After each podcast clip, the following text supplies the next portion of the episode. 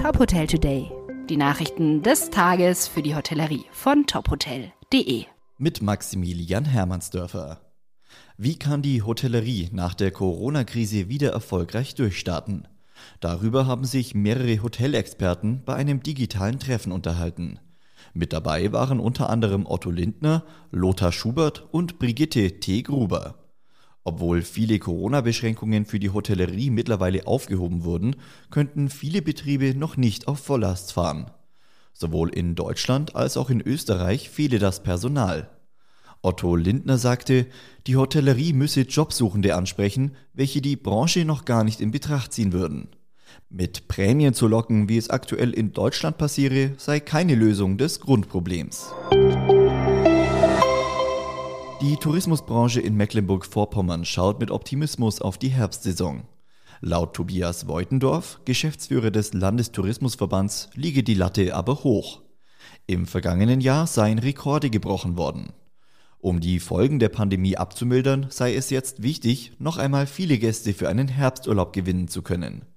In Kürze startet deshalb die Kampagne Das Schönste am Herbst, die sich an die Einwohner von Berlin und Hamburg richtet.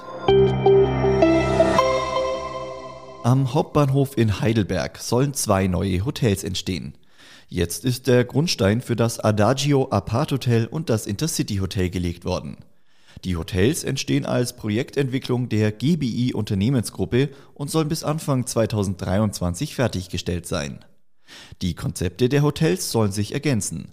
Zum einen das Intercity Hotel mit 198 Zimmern im Interieurdesign des italienischen Architekten und Designers Matteo Thun, zum anderen das Adagio Apart Hotel mit 162 Studios und Apartments und komplett ausgestatteten offenen Küchenzeilen. Im Sonnenresort Ettershaus gibt es vier neue Baumhäuser. Die Oktagonhäuser sind 25 Quadratmeter groß und können von zwei Personen bewohnt werden. Die achteckigen Holzhäuser liegen mitten in der Natur und sind dennoch an das Hotelareal angeschlossen. Dort können die Gäste der Baumhäuser die Restaurants und den Wellnessbereich nutzen. Weitere Nachrichten aus der Hotelbranche finden Sie immer auf tophotel.de.